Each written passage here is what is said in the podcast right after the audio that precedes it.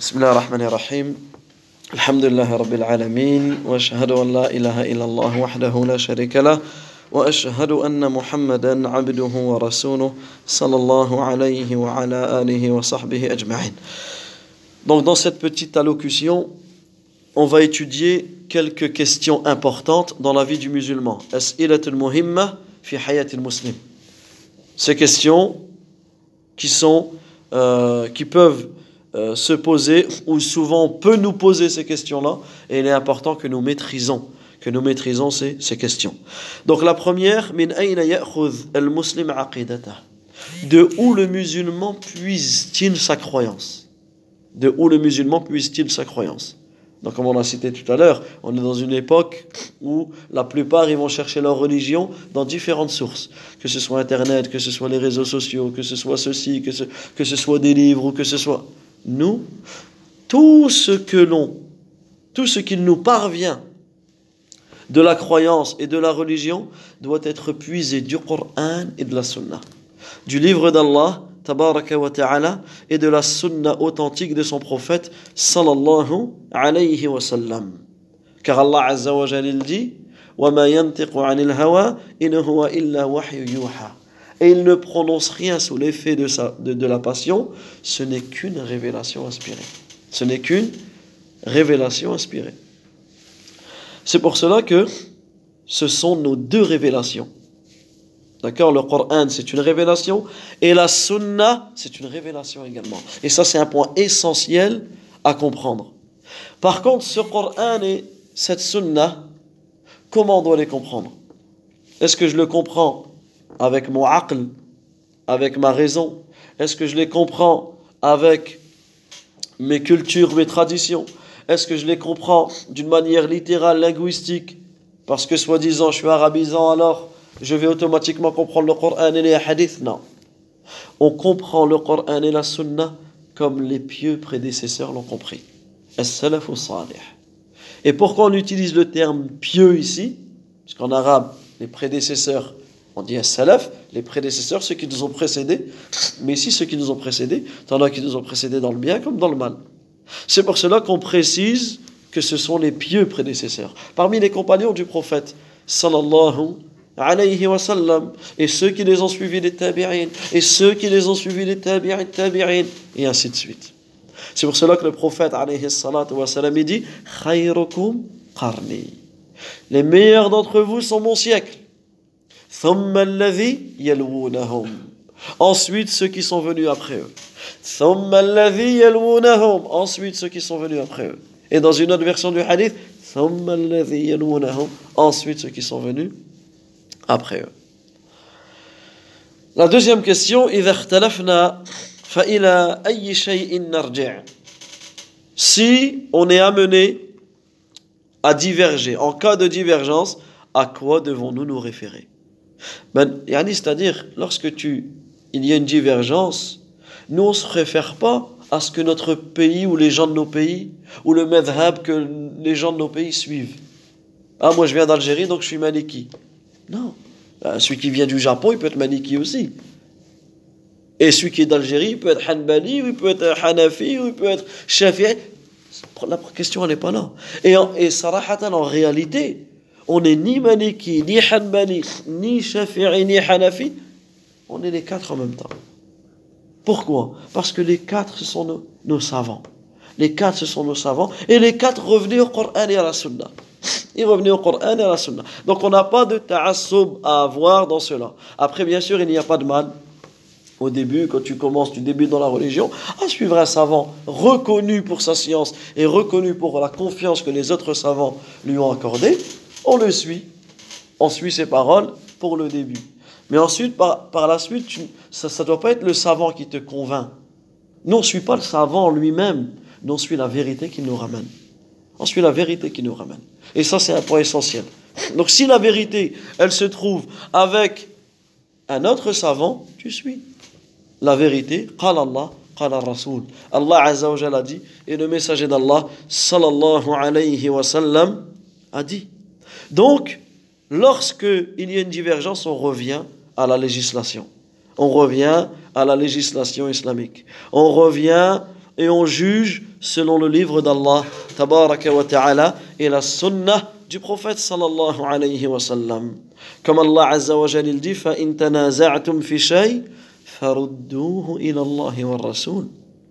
Puis si vous vous disputez en quoi que ce soit, renvoyez-le à Allah et au messager. Également le prophète sallallahu alayhi wa sallam il dit Taraktu fikum amrayn lan tudillu ma tamassaktum bihima kitab Allah wa sunnat an-nabi wa sunnat sallallahu alayhi wa sallam il dit j'ai laissé parmi vous deux choses. Et vous ne vous égarerez pas tant que vous y, tant que vous allez vous y accrocher le livre d'Allah et la sunna de son prophète alayhi salatu wassalam. Autre question qui peut venir Mal firqatun najiyah yawm al-qiyamah. Quel est le groupe sauvé au jour de la résurrection? Quel est le groupe sauvé au jour de la résurrection? Pourquoi cette question? Puisque le prophète sallallahu alayhi wa sallam il dit Wa taftariqu ummati. Wa taftariqu ummati. Euh, ala thalathatin wa sab'ina millah.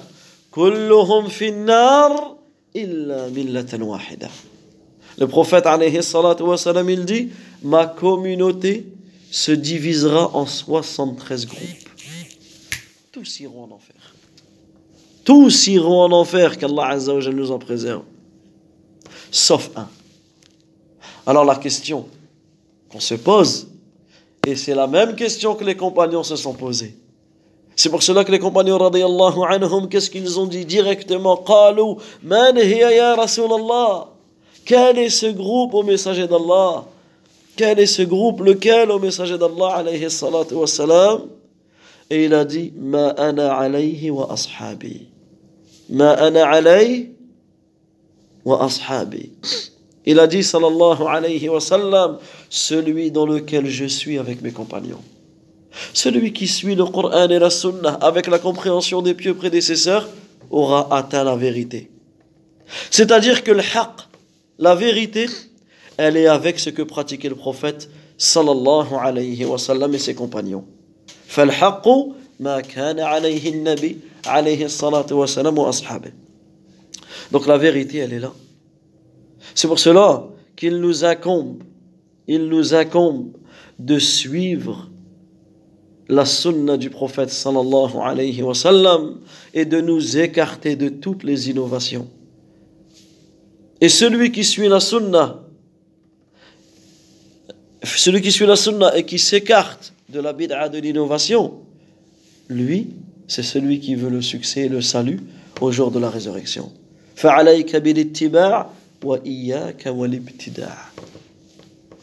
Tu suis la sunna du prophète wa et tu t'écartes de des bid'a, de toutes les innovations, de tout ce qu'Allah Azzawajal n'a fait descendre, aucune preuve.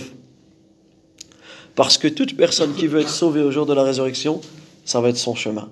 Toute personne qui veut qu'Allah ta'ala accepte de lui son action, il va suivre ce chemin. C'est pour cela qu'on bascule sur l'autre question. Quels sont les conditions pour qu'une œuvre soit agréée. Et ça, subhanallah al-azim, cette question, toute personne, elle se la pose. Un exemple, quand tu fais le hajj. La première question que tu te poses, comment, comment je peux faire pour que mon hajj soit accepté? Quand tu fais l'umrah, comment je peux faire pour que ma umrah soit acceptée? Quand tu fais le ramadan, à la fin de ramadan, tu n'as qu'une envie, c'est qu'Allah ait accepté de toi. Après la prière, tu n'as qu'une envie, c'est qu'Allah Azzawajal ait accepté ta prière. Puisque, imagine le bien énorme qu'il y a dans le fait qu'Allah, si Allah Azzawajal il accepte tes actions. T'as gagné. Allah Azzawajal il accepte ton hajj, ta prière. Allah Azzawajal il accepte ton tawhid. Allah Azzawajal il accepte ta salat, ta zakat, tes sadaqat, tes jeûnes, ton hajj, tes umar. Subhanallah al-azim. C'est pour cela que pour qu'Allah Azzawajal accepte tes œuvres, tes œuvres doivent remplir deux conditions. Tes œuvres doivent remplir deux conditions. La première, l'ikhlas.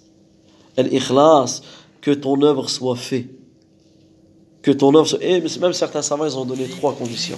On va citer les trois, puisque les deux sont réunis dedans. La première, c'est Al-Iman billah. La croyance en Allah et son unicité. Puisqu'automatiquement, celui qui ne croit pas en Allah, c'est clair et net que son action ne sera pas valable. Et celui qui ne croit pas en l'unicité d'Allah Azzawajal, son action ne sera pas validée. Et ça, c'est un point essentiel. Et ça nous arrive, nous, souvent, que des gens meurent mécréants et que la famille nous dit venez les laver. Oui, mais on ne sait pas ce qu'il y avait dans son cœur. Oui, bien sûr, on ne sait pas ce qu'il y avait dans son cœur. Mais nous, on regarde, il est mort mécréant, on n'a pas à venir le laver. On n'a pas à l'enterrer avec les musulmans. On n'a pas à le. Parce que des fois, c'est la famille, elle veut, elle veut se donner bonne conscience en faisant ces choses-là. Et c'est une erreur.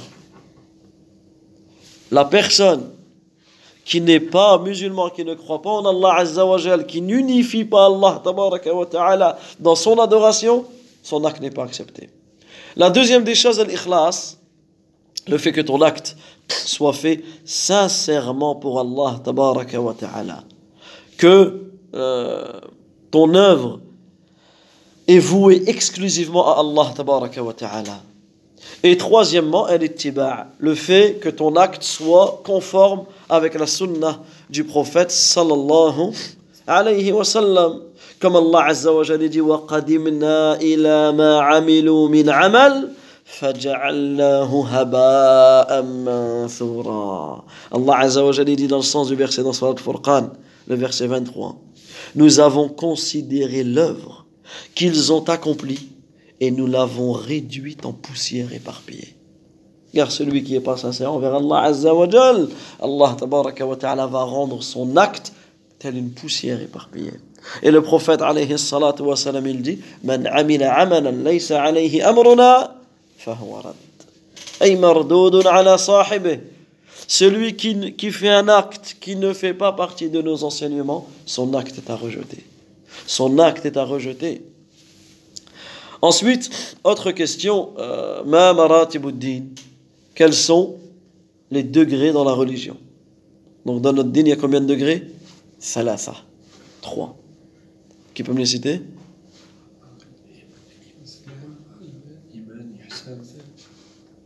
Alors, là vous avez été au deuxième et troisième. Al-Iman, Al-Ihsan, le premier, Al-Islam.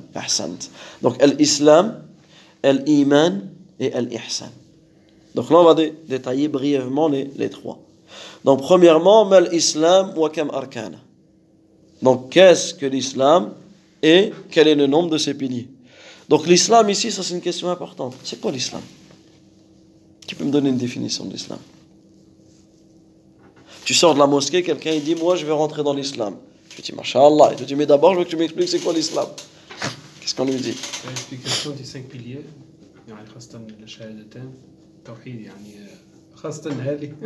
Alors ça, ça c'est les piliers de quoi? De l'islam. De l'islam. C'est pas l'islam. C'est les piliers de l'islam. C'est-à-dire c'est sur la, si t'as pas ça, ton islam ne tient pas. Mais avant de m'expliquer les piliers, j'ai bien, j'ai bien besoin de savoir c'est quoi l'islam.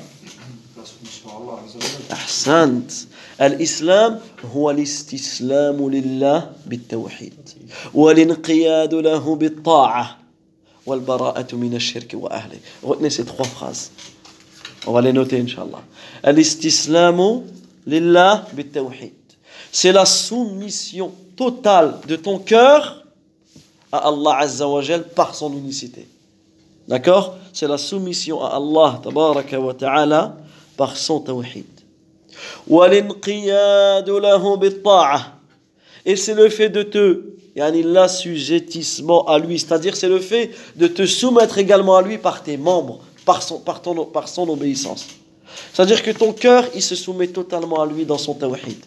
Donc ton cœur est soumis ensuite tes membres sont soumis à lui par son adoration d'accord? Tu es soumis totalement à Allah Azza wa par l'obéissance et le troisième,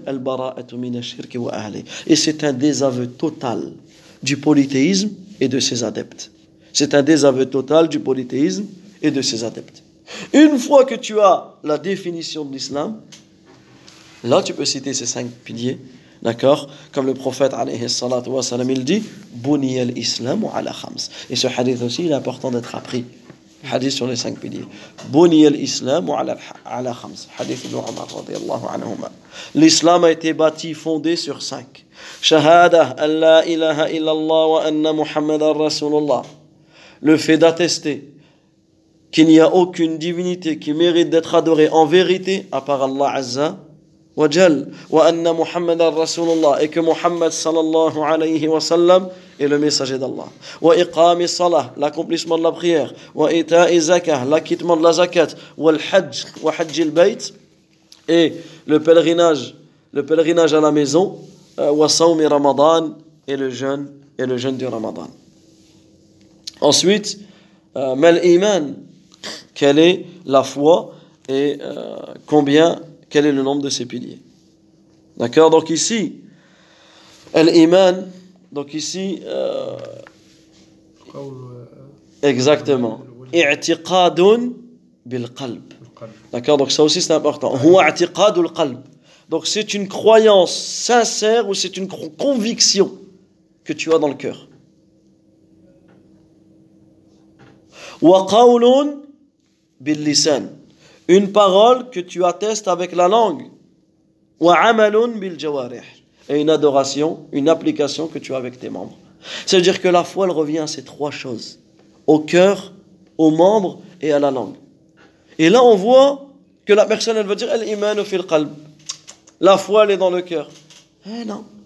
La foi n'est pas que dans le cœur. Certes, elle est dans le cœur, mais elle va se traduire par les membres. Et ça va être une parole que tu vas tester par ta langue. Mais si la personne, elle croit en Allah Azza wa mais elle ne shahad pas, elle ne prononce pas la shahada, elle n'est pas musulmane. Son islam ne sera pas accepté, même si elle a cru dans son cœur. D'accord Donc ça. Exactement. Et on voit parmi les, même parmi les Quraysh, qui croyaient en Allah, ils croyaient en Allah. Si tu disais qu'ils croyaient au Tawhid Rububiyah, à l'unicité d'Allah dans sa seigneurie, qui a créé les cieux, qui a créé la terre, c'est Allah, c'est yaqulun Allah. Mais à côté de ça, ils associent Allah Azza wa Jalla dans son, dans son adoration. Également, donc on a dit.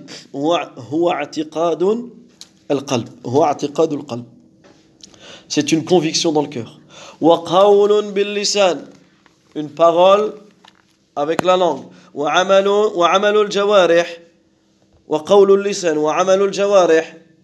Une adoration avec les membres. Elle augmente avec les obéissances. Et elle descend avec, elle baisse avec les péchés. Donc retenez ces cinq phrases. D'accord? C'est une croyance dans le cœur, une parole avec la langue, un acte avec les membres, elle augmente avec les obéissances et elle baisse avec les, avec les désobéissances. Comme Allah tabaraka wa ta'ala, euh, il dit Dans le sens du verset, afin qu'il ajoute une foi à leur foi. Ce qui prouve que la foi augmente. Également le prophète sallallahu alayhi wa sallam, il dit Al-iman bid'un wa sab'una shu'bah.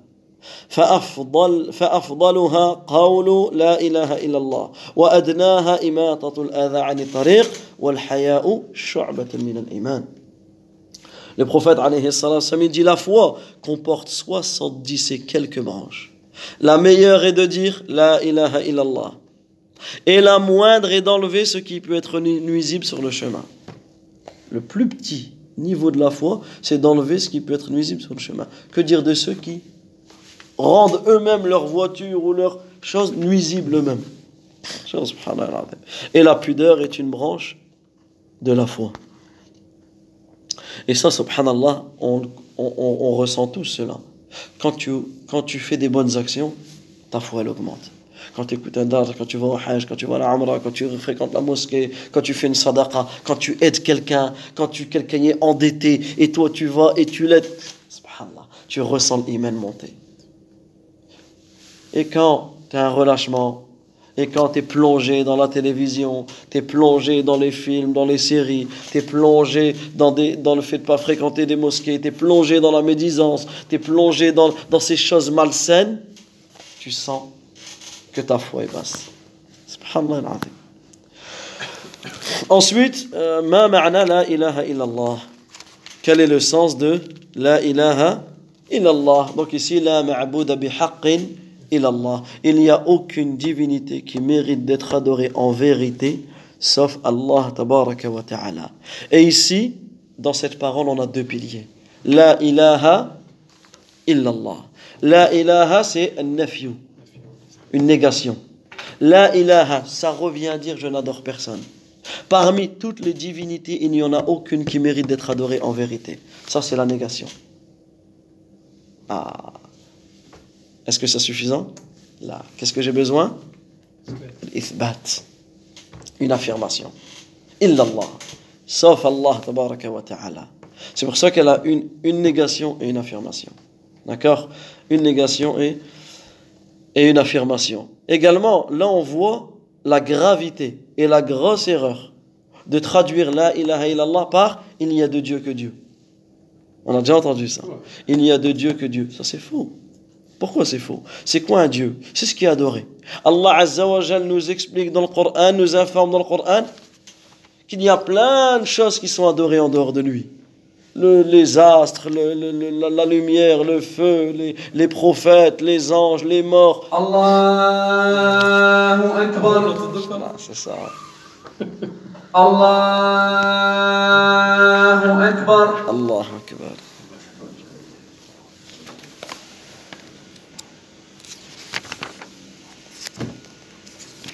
أشهد أن لا إله إلا الله. أشهد أن لا إله إلا الله.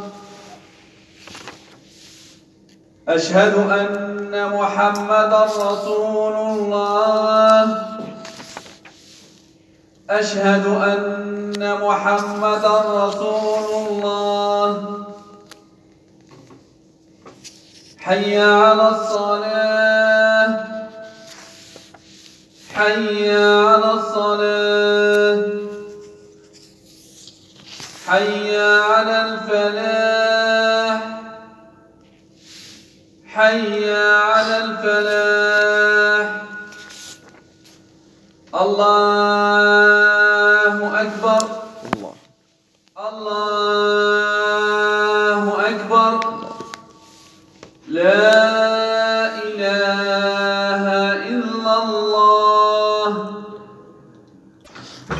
Donc on reprend, Inch'Allah. Donc autre question. Euh, Halillah ma'ana. Est-ce qu'Allah est avec nous? D'accord, ça c'est une question que beaucoup peuvent se, se poser. Est-ce qu'Allah Azzawajal est avec nous? Ah alors oui, Allah est avec nous, bi'ilmi, par sa science. Allah tabaraka wa ta'ala est avec nous, wa ihatati wa ihatatihi wa qudratihi wa mashi'atihi. Donc naam, Allah tabaraka wa ta'ala est avec nous par sa science, par son ouïe, par sa vue, par sa protection, par sa domination, par sa puissance, par sa volonté. Allah tabaraka wa il, il nous voit, il nous entend, il sait exactement ce que nous faisons, il nous surveille, il, euh, il, il contrôle tout, il gère tout. Subhanahu wa ta'ala. Donc oui, il sait tout, donc oui, il est avec nous par sa science. Par contre, il n'est pas avec nous par son essence, par son être. On ne peut pas dire, comme certains vont dire, Allah est partout. On entend ça, Allah est partout. Non. Allah Azza wa Jal, il sait tout, il voit tout, il entend tout, il surveille tout, il contrôle tout, il gère tout, il dispose de tout, oui. On ne peut pas dire Allah est partout. Dire Allah est partout, c'est une grave erreur. D'accord? Puisqu'Allah, tabaraka wa ta'ala, est dans le ciel. Allah Azza wa Jal, il est au-dessus du septième ciel, séparé de sa création, établi sur son trône. Subhanahu wa ta'ala. Et ça, c'est un point essentiel. C'est qu'Allah Azza wa Jal, il est séparé de sa création. Allah, il ne se mêle pas aux créatures. Ça, c'est un point essentiel. Ba'inu. Allah Azza wa Jal, il est séparé, il ne se mêle pas aux créatures et rien ne la, euh, euh, rien ne peut euh, égaler ou cerner Allah Azza wa Jal parmi ses créatures subhanahu wa ta'ala également est-ce qu'il est possible est-ce qu'il est possible de voir Allah. Est-ce qu'il est possible de voir Allah dans cette vie? Non. Dans cette vie les musulmans sont unanimes pour dire qu'on ne voit pas Allah Azza wa Jal dans cette dunya. Et par contre Allah tabaraka wa ta'ala les croyants pourront le voir au jour du rassemblement le jour de la résurrection et au paradis. Les croyants pourront voir Allah tabaraka wa ta'ala au jour du rassemblement yani au jour de la résurrection et, et au paradis et au paradis c'est pour cela qu'Allah tabaraka wa ta'ala il dit وجوه يومئذ ناظرة إلى ربها ناظرة dans Surat Qiyamah, le verset 22-23, dans le sens du verset, ce jour-là, il y aura des visages resplendissants qui regarderont leur Seigneur. Ensuite, euh, quelle est l'utilité de connaître les noms et les attributs d'Allah Azzawajal Sachez que la plus grande porte pour acquérir la science, c'est de connaître Allah par ses noms et ses attributs, par ses noms les plus beaux et ses attributs les plus parfaits. Et Inch'Allah, la khutbah de demain, ce sera sur un des noms parmi les noms d'Allah Azza wa Jal. Inch'Allah. Un des noms parmi les noms d'Allah. 13h30, ouais, toute l'année. Un des noms parmi les noms d'Allah. Et ici, on voit l'importance et les bénéfices de connaître Allah Azza wa Jal par ses noms. Par ses noms et par ses attributs. Parce que sachez que la première des obligations qu'Allah ta'ala a prescrite à ses serviteurs, c'est de le connaître.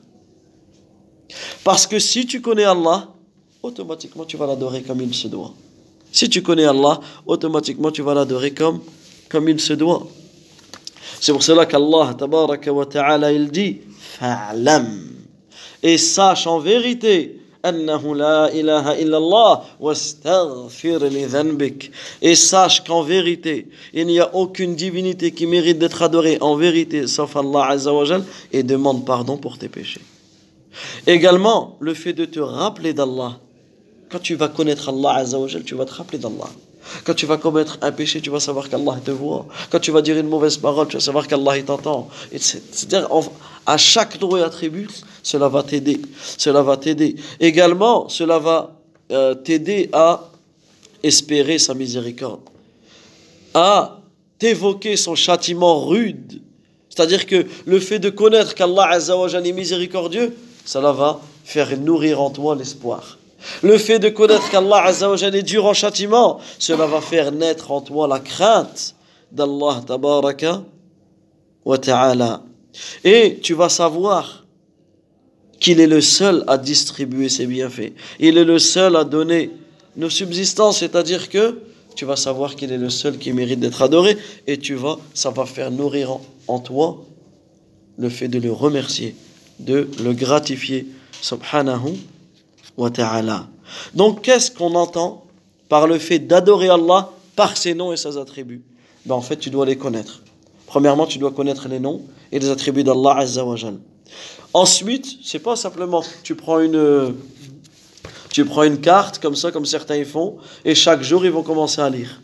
Euh, Allah, Ar-Rahman, Ar-Rahim, Al-Afu, Al-Ghafour, Al-Ghaffar, Al-Ra'ouf, Al-Halim, Al-Tawwab, Al-Sittir, Al-Ghani.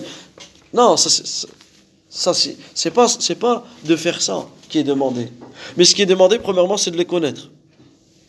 Deuxièmement, c'est de connaître leur sens de savoir ce qu'ils veulent dire, comprendre leur sens. Et troisièmement, c'est de les mettre en pratique. Tu te dois de les mettre en pratique.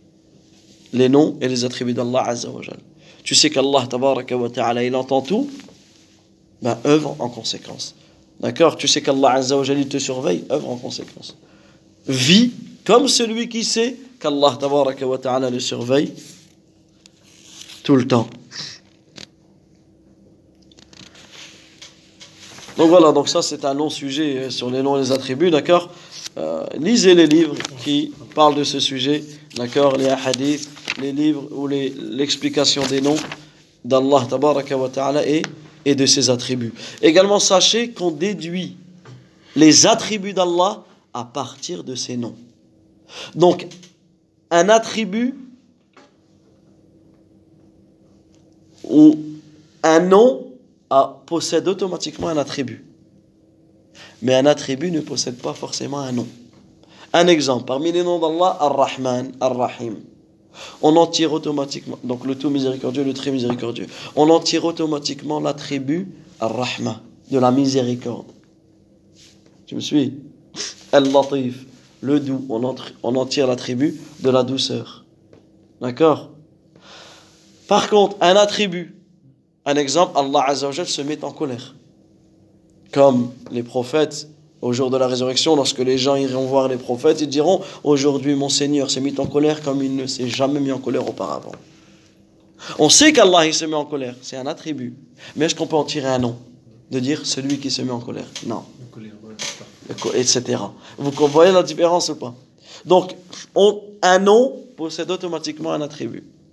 Mais un attribut, on n'en retire pas forcément un nom.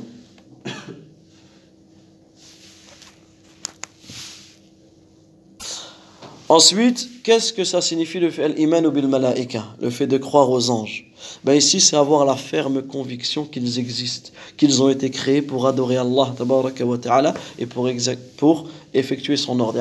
Les anges ne désobéissent pas à Allah Azza wa ils ont été créés pour obéir à Allah wa ta'ala. Également, la foi aux anges, elle comporte quatre points. Ça, ces quatre points, c'est essentiel, il faut les connaître. Premièrement, croire en leur existence. On croit qu'ils existent tous, d'une manière générale. Deuxièmement, croire en ceux d'entre eux dont nous connaissons les noms, comme Jibril, comme Mikaël, comme Israfil, comme Malak comme tout, euh, Nakir, Munkar, tous les anges que l'on connaît leurs noms, on y croit. Donc on y croit d'une manière spécifique et on y croit d'une manière générale. Certains on connaît leurs noms, d'autres on ne connaît pas. Dans tous les cas, on y croit en tout cela. Croire en leurs caractéristiques connues. D'accord On a la caractéristique des anges. Le prophète nous a décrit, Allah nous a décrit les anges, comme le fait que certains sont immenses, certains sont grands, certains possèdent deux ailes, trois ailes, quatre ailes, plus de 600 ailes comme Jibril. Toutes les caractéristiques qui sont venues des anges, on y croit. Et quatrièmement, c'est croire en leur, en, en leur rôle c'est-à-dire en ceux que nous connaissons du rôle de chacun d'entre eux. Comme on sait que l'ange de la mort, cet ange, il, euh, il est chargé d'extraire l'âme du corps du défunt. Euh, Jibril alayhi salam, il est chargé de la révélation. Mikaïl alayhi salam, il est, il est chargé du temps. D'accord? Euh, Israfil alayhi salam, il est chargé de souffler dans la trompe. Nakir et Munkar, ils sont chargés d'interroger la personne dans la tombe. Euh, ceux, les anges qui portent le trône, ils sont chargés de porter le trône d'Allah Azza Wajal, etc. D'accord? Ensuite, autre question importante, qu'est-ce que le Coran Qu'est-ce que le Coran D'accord? Donc ici, le Coran, Allah, c'est la parole d'Allah tabaraka wa ta'ala. Al-muta'abbadu bitilawatih. Donc ici, retenez, premièrement, Allah, c'est la parole d'Allah dont la récitation, la lecture constitue un acte d'adoration. Donc c'est la parole d'Allah. À chaque fois que tu récites cette parole d'Allah, c'est considéré comme un acte d'adoration. منه بدأ بلا كيفية قولا وأنزل على رسوله وحيا C'est une parole qui émane d'Allah Azza wa C'est-à-dire qu'Allah tabaraka wa ta'ala a parlé réellement. Allah tabaraka wa ta'ala a parlé réellement. Il a parlé quand il a parlé, au moment où il a voulu, euh, au moment il a voulu que sa, que sa révélation soit descendue, soit révélée. Et il a fait entendre sa voix à Jibril alayhi salam. Ensuite, Jibril alayhi salam est descendu et l'a, euh, euh, transmis au prophète alayhi salatu wa salam. Donc c'est une parole qui provient d'Allah et qui retournera vers lui. Et on est certain qu'Allah a parlé avec ce Coran. Et, qu'Allah, et que le Coran c'est sa parole à lui d'une manière réelle. Et il a prononcé avec des lettres et un son. Les lettres qu'Allah avec lesquelles il a prononcé, il a transmis, il a parlé, ce sont les lettres que nous utilisons. Mais on ne sait pas comment Allah a parlé subhanahu wa ta'ala, c'est une parole qui est propre à lui. Donc comme on a dit, il a euh, fait entendre sa voix à Jibril alayhi salam, et ensuite Jibril alayhi salam euh, l'a transmis au prophète sallallahu alayhi wa sallam, et tous les livres sacrés, tous les livres révélés sont les paroles d'Allah azza wa jal, ceux qu'on connaît comme ceux qu'on ne connaît pas. L'Injil, l'évangile, c'est la parole d'Allah. La Torah, c'est la, Torah, c'est la parole d'Allah. Az-Zabour, les psaumes du prophète Daoud c'est la parole d'Allah. D'accord? Et Suhuf, les feuillets d'Ibrahim ce sont la, ce sont la parole d'Allah. D'autres aussi qu'Allah a révélées que l'on ne connaît pas. Ce sont tous les paroles d'Allah. Par contre, tous ces livres que l'on a cités, ils ont été falsifiés, modifiés. C'est pour cela que le Coran est infalsifiable. Et c'est pour ça qu'aujourd'hui, on se restreint au Coran et à la Sunna. Et on ne suit plus les livres, parce que tous les livres d'auparavant, ils ont été abrogés par le Coran. Est-ce qu'on peut se contenter que du Coran Comme certains, malheureusement, qui se sont égarés, ils disent, nous, ils s'appellent même les Coranites, ou là, le Coraniyoun, nous, on se, on- on se contente du Coran. Ça, c'est interdit. Puisqu'Allah Azza wa Jalla, il nous a ordonné de suivre la Sunna du prophète sallallahu alayhi wa sallam. Allah Azza wa Jalla dit وَمَا آتَاكُمُ الرَّسُولُ فَخُذُوهُ وَمَا نَهَاكُمْ عَنْهُ فَانْتَهُوا Allah Azza wa Jalla dit dans le sens du verset Prenez ce que le messager vous ordonne et ce qu'il vous a interdit, abstenez-vous-en. Et également la sunna, elle a été révélée comme explication du Coran, comme exégèse du Coran. C'est pour cela qu'on ne peut pas connaître les détails de la religion, sauf avec la sunna du prophète. Allah Azza nous ordonne de prier. Mais c'est avec la sunna qu'on sait les, différentes heures de prière, ou les, comment prier, le nombre de raka'ats, que ce qu'on doit dire dedans. Donc l'un euh, l'un ne va pas sans, sans l'autre.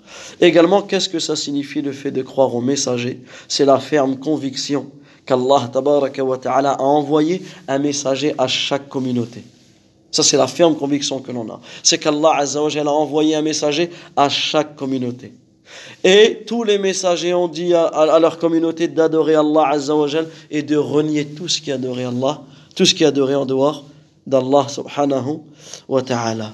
Également, on croit que tous les messagers sont véridiques. Ils sont tous dignes de foi, bien guidés, nobles, bienfaisants, pieux, dignes de confiance, et ils sont des guides bien guidés. Également, on, croit aussi d'une manière claire et ferme qu'ils ont transmis leur message. Ils sont les meilleures créatures. Et à aucun moment, ils n'ont associé à Allah Azza Jalla. À aucun moment, ils ont fait du shirk, de leur naissance jusqu'à leur mort. Et ce sont les meilleurs des créatures. Et le meilleur d'entre eux, c'est le prophète sallallahu alayhi wa sallam. Ensuite, quelques questions afin de terminer. Euh, Qu'est-ce que ça signifie le fait de croire au jour dernier? Donc, c'est la ferme conviction que ce jour arrivera véritablement. Et cela inclut la croyance à la mort, c'est-à-dire on croit en tout ce qui se passe après la mort, comme les épreuves de la tombe, les supplices de la tombe, les délices de la tombe, comme le fait que l'ange euh, soufflera dans la trompe, que les gens se tiendront devant leur Seigneur, que les registres des œuvres seront déroulés, que les œuvres seront pesées sur la balance, qu'il y aura le pont, euh, le qantara, qu'il y aura euh, également un sirat, ce pont qui passe euh, au-dessus de l'enfer, El Haoud, le bassin, qu'il y aura l'intercession du prophète sallallahu alayhi wa sallam et la destination finale qui est le paradis ou, ou l'enfer. Également, euh, bien sûr, il y a des signes, des grands signes et des petits signes de la fin du monde. Ça aussi à vous de, euh, de, de revenir à ces signes-là. D'accord? Également, est-ce que le paradis et l'enfer existent actuellement? Est-ce que le paradis et l'enfer existent actuellement? Naam. Allah Azza il a créé le paradis et l'enfer avant de créer les êtres humains. Ils ne disparaîtront jamais et ils ne s'arrêteront jamais. Ils ne s'anéantiront jamais. Également, Allah a créé des gens destinés au paradis par sa grâce et il a créé des gens destinés à l'enfer par sa justice.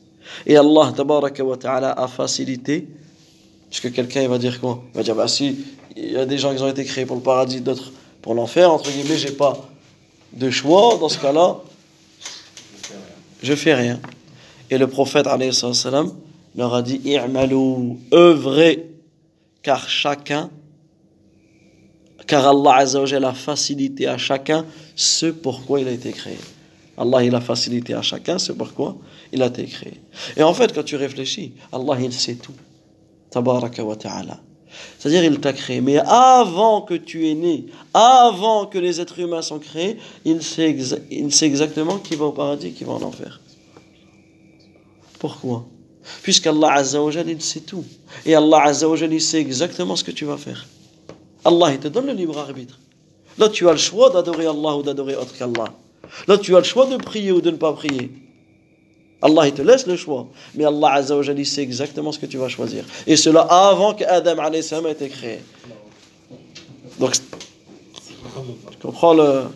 C'est pour cela que le musulman croit au destin.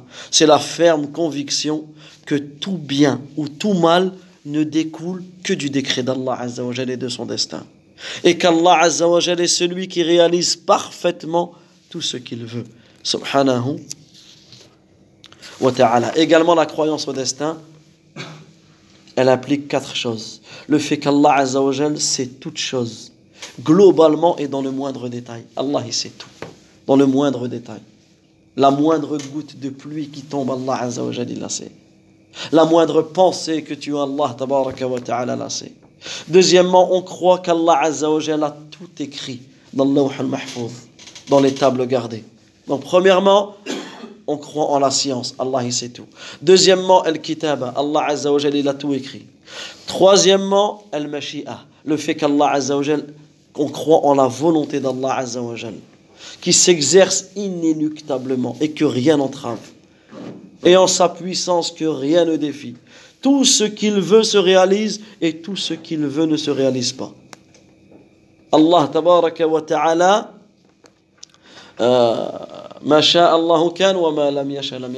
ce qu'Allah Azzawajal veut se produit. Et ce qu'Allah Azzawajal ne veut pas ne se produit pas. Également, la quatrième des choses, c'est qu'on croit qu'Allah Azzawajal a tout créé. Il a donné une existence à ce qui n'existait pas. Il a donné une existence à toute chose et à tout acte et que tout en dehors de lui fait partie de sa création. Alhamdulillahi Rabbil Alamin. C'est-à-dire tout ce qui est en dehors d'Allah, ça fait partie de la création d'Allah Azzawajal. Le paradis, c'est une création, une créature d'Allah. L'enfer, c'est une créature d'Allah. Les, les, les, êtres humains sont des créatures. Les djinns, les anges, les, les, les subhanallah, tout ce qui est en dehors d'Allah, ce sont des créatures d'Allah Azzawajal. Et cela, et cela euh, font partie de la création d'Allah ta'ala. Ensuite, qu'est-ce que c'est l'ihsan? Donc on a dit là, on a vu l'islam, on a vu l'iman, maintenant on voit l'ihsan, donc la bienfaisance. La bienfaisance, quand le prophète a été interrogé par Jibril, il a dit, elle consiste à adorer Allah Azza comme si tu le voyais. Que tu adores Allah Azza comme si tu le voyais.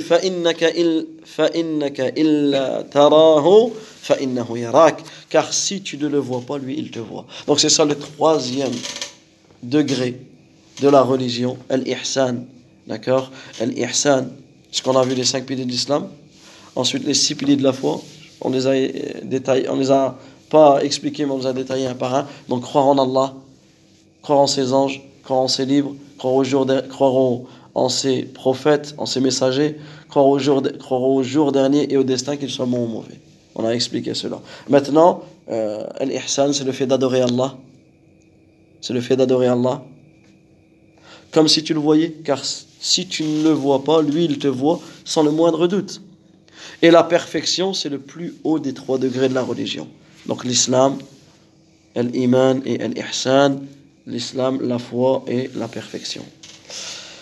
Ensuite, sachez qu'il y a des catégories de tawhid. Le tawhid, il se divise en trois. Le tawhid rububiyya, donc l'unicité d'Allah dans sa seigneurie.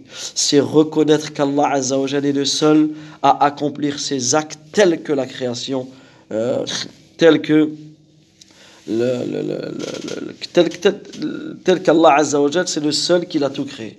Yani il n'a pas eu d'associé dans, dans sa création. Le fait qu'il donne le, la subsistance, il est le seul à te donner la subsistance. Le fait qu'il donne la vie, le fait qu'il donne la mort. Et même les mécréants reconnaissaient ce tawhid. Qui te fait vivre, qui te fait mourir, qui te rend malade, qui a tout créé, qui a créé les cieux, qui a créé les terres. Tout cela, ça Tawhid Rabubiyya, c'est Allah Azza wa. Par contre, est-ce que le fait de reconnaître qu'Allah a tout créé, qu'Allah donne la vie, qu'Allah donne la mort, qu'Allah donne la maladie, qu'il la guérit, cela fait rentrer la personne dans l'islam? Non. Ça suffit pas. Comme les kuffar Quraysh, ils croyaient en cela. Mais pour que la personne est véritablement monothéiste, il doit reconnaître le deuxième tawhid, tawhid uluhiyya, l'unicité d'Allah Azzawajal dans son adoration. Et celui qui reconnaît que seul Allah Azzawajal mérite d'être adoré en vérité, automatiquement il va reconnaître le tawhid rububiyya, le premier. Mais celui qui reconnaît le premier, il ne reconnaît pas automatiquement le, le deuxième. Donc, le deuxième, l'unicité d'Allah dans son adoration, c'est le fait de lui vouer un culte exclusif le fait d'adorer Allah Azzawajal seul dans tous tes actes d'adoration, comme la prière, comme le vœu pieux, comme l'aumône, etc. Et c'est pour cette unicité qu'Allah Azzawajal nous a créés. C'est pour cette unicité qu'Allah Ta'ala a envoyé les messagers et a révélé les, les livres. Et ensuite, c'est le fait de euh, croire, euh, de rendre Allah Azzawajal unique, rendre Allah Azzawajal unique dans ses noms et dans ses attributs. Et cela implique quatre points. C'est le fait de reconnaître les beaux noms d'Allah et ses attributs sublimes qu'il s'est lui-même attribué dans son livre ou dans la sunna du prophète sans les nier, sans les détourner de leur sens, sans chercher à, les expliquer leur comment et sans à les comparer, sans en les comparant euh, à ces autres, à ces autres créatures. Donc on s'arrête ici pour ces quelques questions importantes dans la vie du musulman. Wallahu ta'ala a'lam wa sallallahu wa sallam ala nabiyyina Muhammad wa ala alihi wa sahbihi ajma'in. Barakallahu fikum.